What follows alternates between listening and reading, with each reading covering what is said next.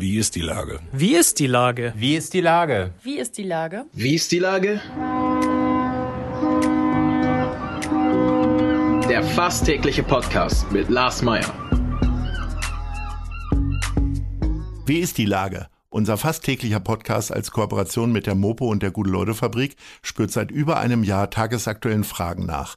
Macher, Musikerinnen, Models, Mütter und Politiker, genauso wie Schwestern, Schüler, Schlachter, Freiberufler oder Helfer, also prominente Lenker oder unbekannte Denker, kommen knapp 15 Minuten zu Wort.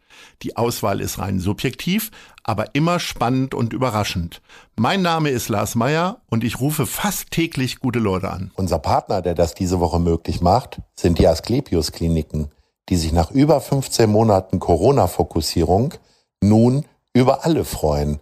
Herzlichen Dank. Das war Werbung. Heute befrage ich Dr. Sophie Adam vom Mama-Zentrum in Hamburg. Ahoi Sophie. Hallo Lars. Liebe Sophie, damit wir das gleich am Anfang klären, das Mama-Zentrum hat nichts mit Kindern oder Müttern zu tun. Euer Thema ist Brustkrebs und darüber wollen wir heute sprechen. Hat Brustkrebs Halt gemacht vor oder hat Corona Halt gemacht vor Brustkrebs oder habt ihr durchgängig zu tun gehabt am Moorkamp? Ja, nein, es hat leider keinen Halt vor Brustkrebs gemacht. Also die Anfangszeit, als Corona da wirklich ähm, viel äh, Inzidenzen hatte, hatten wir schon gemerkt, dass ein paar weniger Patienten kommen, aber das war wirklich nur eine kurze Zeit. Und dann kam sie wie immer, weil es leider halt so ist, dass eben Corona vor Brustkrebs nicht Halt gemacht hat. Was wir gemerkt haben, ist teilweise, dass die Leute Angst hatten, zur Vorsorge zu gehen ähm, oder zu bestimmten Bildaufnahmen, sodass sich das teilweise auch verzögert hat, dass wir eine Diagnose stellen konnten. Ähm, aber ich würde sagen, so drei Monate hat man das vielleicht gemerkt und danach war das wie eigentlich wie immer. Wie gefährlich ist das denn bei Brustkrebs, äh, das zu spät zu erkennen oder äh, aufgrund von Sorge auf zu, viele Menschen zu treffen, äh, nicht die nötigen Untersuchungen machen zu lassen?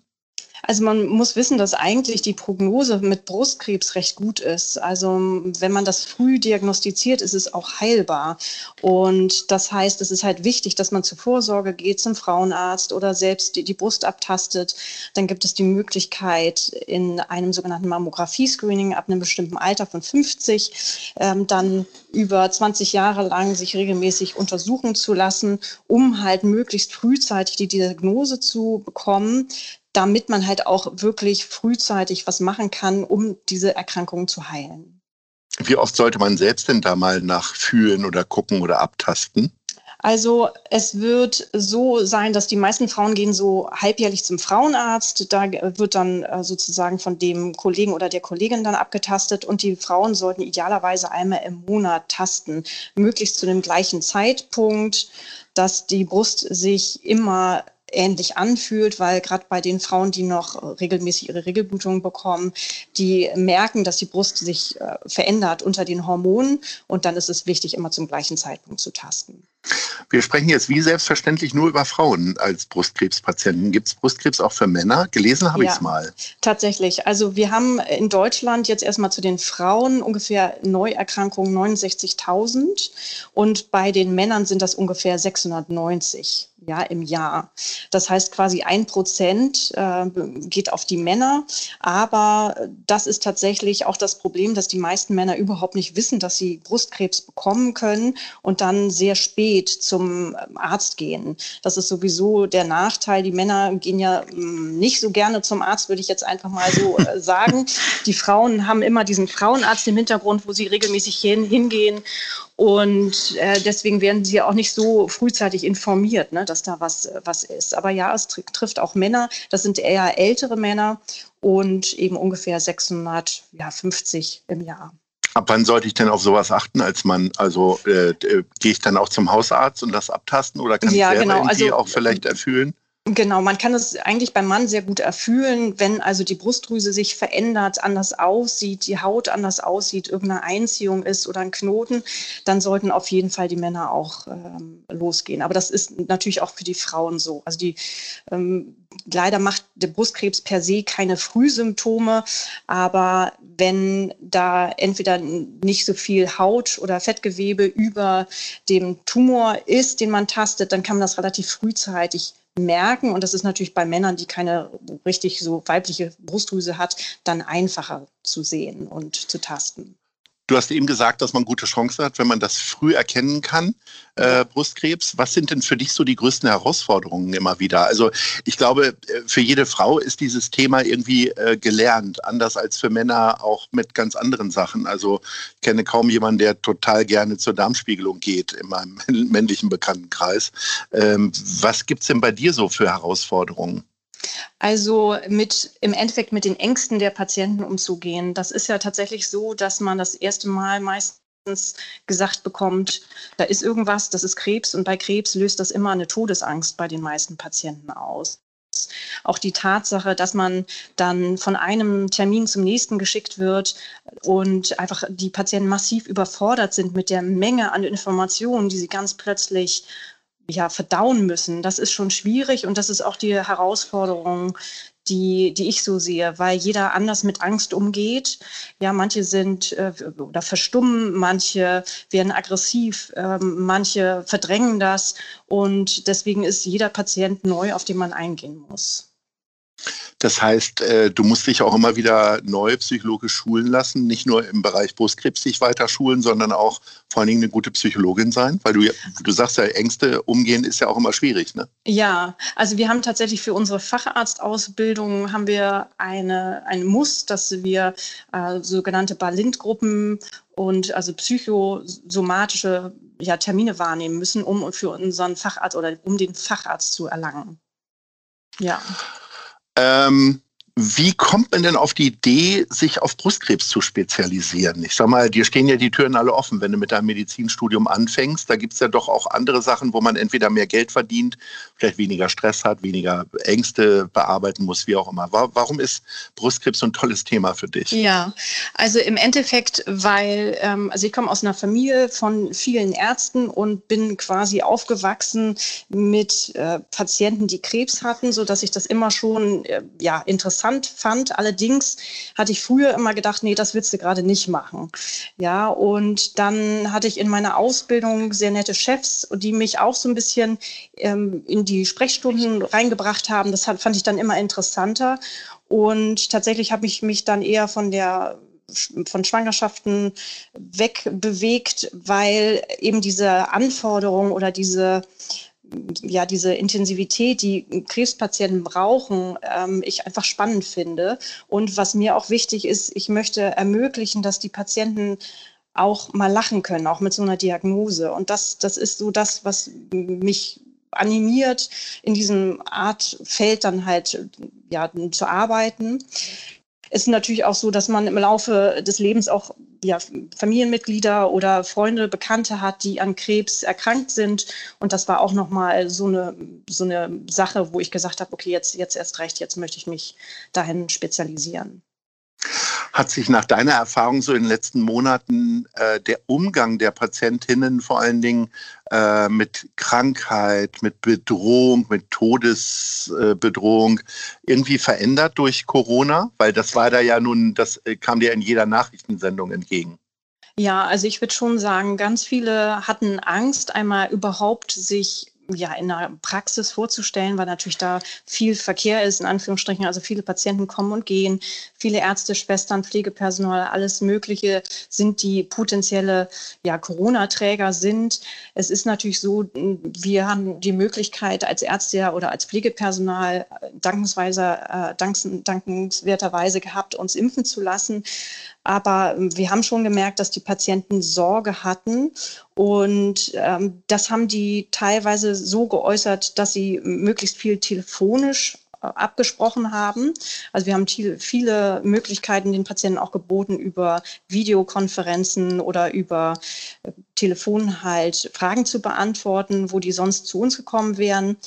Und dann hat man aber auch an der ja, Aufgeribbeltheit der Patienten gemerkt, dass das Corona natürlich an denen auch nicht spurlos für, äh, vorbeigegangen ist, gerade auch mit dem Risiko unter Chemotherapie auch sowieso eher Infektionen zu bekommen, war natürlich die Angst von den meisten Patienten unter Therapie, dass sie dann erst recht ganz schlimm äh, Corona bekommen. Ja, das hat man schon gemerkt.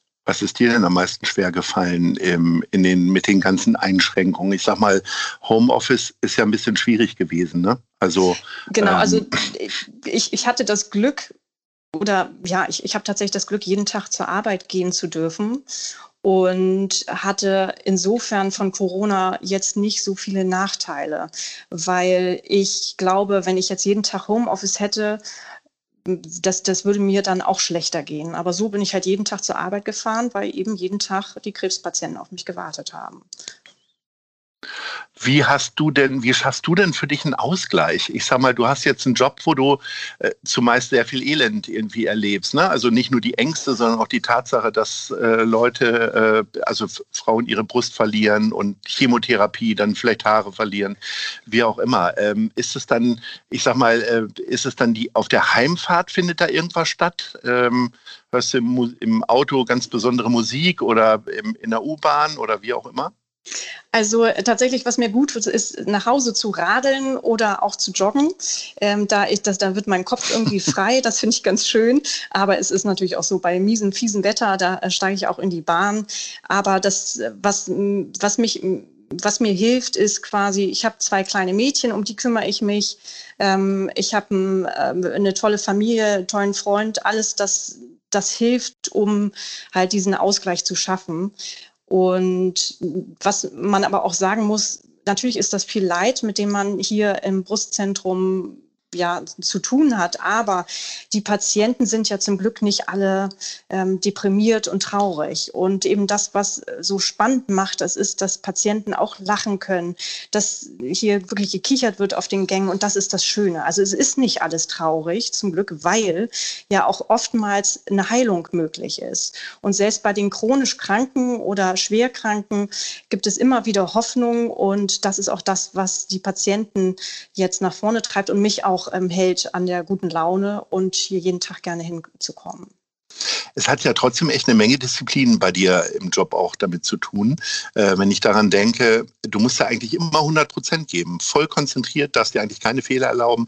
Sollte man in anderen Jobs natürlich auch machen, aber bei mir als Kommunikationsberater, wenn ich da mal ein Wort falsch schreibe, werde ich von der Rechtschreibprüfung äh, daran erinnert, dass ich was verkehrt gemacht habe. Und wenn es abends mal vielleicht ein bisschen länger ging äh, im Freundeskreis, dann kann ich vielleicht auch mal eher fünf gerade sein lassen. Aber du musst ja irgendwie, du fängst an und musst 100 Prozent geben. Ne? Wie kriegst du das hin? Ja, also im Endeffekt, was, was gut ist, ist, dass wir ja ein Team sind. Das heißt, selbst wenn ich mal äh, in Tüdelchen einen schlechten Tag habe, habe ich ein, tolle Schwestern, Kranken, also Krankenschwestern, Pflegepersonal, dann ähm, die äh, MFAs, die, die mir helfen, wenn irgendwie ich das Gefühl habe, irgendwie ist da, bin ich nur halb halb dabei. Dann haben wir immer ein Team an Kollegen. Wir sind ja ein großes Team. Wir haben einmal wöchentlich eine Konferenz, wo wir alle Patienten besprechen. Und ich bespreche das auch mit Internisten, Kollegen. Also das ist ein guter Zusammenhalt, sodass die, das Risiko, das was durch die Lappen geht, einfach dadurch, dass viele Augen drauf gucken, zum Glück gering ist. Aber klar, passieren, wir sind alles keine Roboter, kann alles theoretisch könnt ihr denn auch feiern? Ihr, äh, das Mama-Zentrum am Mockam gibt es jetzt 25 Jahre. Das wäre ja ein Grund, also ich habe schon weniger Gründe gehabt zu feiern. Ja. Äh, aber 25 Jahre sind doch mal äh, äh eine Möglichkeit. Partyhütchen, Partyhütchen bei der Arbeit aufzusetzen oder so. Ist da genau. was geplant? Na, also bisher habe ich noch nichts Großes ge gehört. Wir sind noch sehr verhalten, aber natürlich mit den derzeitigen Zahlen ist es natürlich schön. Aber äh, man muss natürlich einfach ja, aufpassen. Also eine richtig riesengroßen Sause habe ich leider noch nicht mitbekommen, aber das wäre natürlich wünschenswert nach 25 Jahren, ähm, weil sich ähm, ja so viel verändert hat, auch zum, zum Tollen. Wir haben auch so eine, die heißt Stiftung Mama-Zentrum, die den Patienten das ermöglicht, zum Beispiel so Kühlkappen aufzusetzen, die dann den Haarausfall minimieren. Mhm. Und ähm, das ist sowas auch Schönes für die Patienten, die Möglichkeit zu haben, das mal auszuprobieren. Auch wenn wir zwar noch viel mehr Kühlkappen gebrauchen könnten ähm, und dementsprechend nicht alle Patienten damit versorgen können, sind die Geräte, die wir haben, schon viel wert, auch für die Patienten, gerade die Angst haben vor Haarverlust. Was kostet denn so eine Kühlkappe? Also eine Kühlkappe selber kostet 400 Euro. Das ist auch ein ganz schöner Knackpunkt, weil natürlich nicht jeder sich das leisten kann. Ja. Wir haben hier Patienten, die aber ihre Kühlkappe, die sie nicht mehr brauchen, weitergeben und dass dann der Preis runtergeht. Das ist auch nichts, woran wir verdienen. Das ist die Erhaltungskosten. Wir haben also durch die Stiftung haben wir ja acht solcher Geräte stehen und die kosten sehr viel auch als Erhaltungskosten und die Patienten müssen aber ja schon einiges Geld geben, damit diese Erhaltungskosten über die Bühne geht für diese 16, in der Regel 16 Therapien, die sie bekommen unter Chemotherapie, weil sonst einfach die Haare auch wirklich komplett ausfallen. Da es ja also eine Stiftung ist, kann man jetzt auch Geld spenden irgendwie. Ne? So also ist ich es. Ich denke, man ja, findet also, euch im Internet und insofern ja. freue ich mich, wenn der ein oder andere Hörer oder die Hörerin äh, jetzt mal sein Portemonnaie aufmachen. Liebe äh, Dr. Sophie Adam, das war ein sehr schönes Gespräch. Ich hoffe, dass wir uns beruflich nie treffen, ähm, aber sehr gerne nochmal telefonieren. In diesem Sinne wünsche ich einen schönen Sommer. Bis dann. Alles klar. Ihnen auch. Tschüss. Tschüss. Dieser Podcast ist eine Produktion der Gute-Leute-Fabrik und der Hamburger Morgenpost.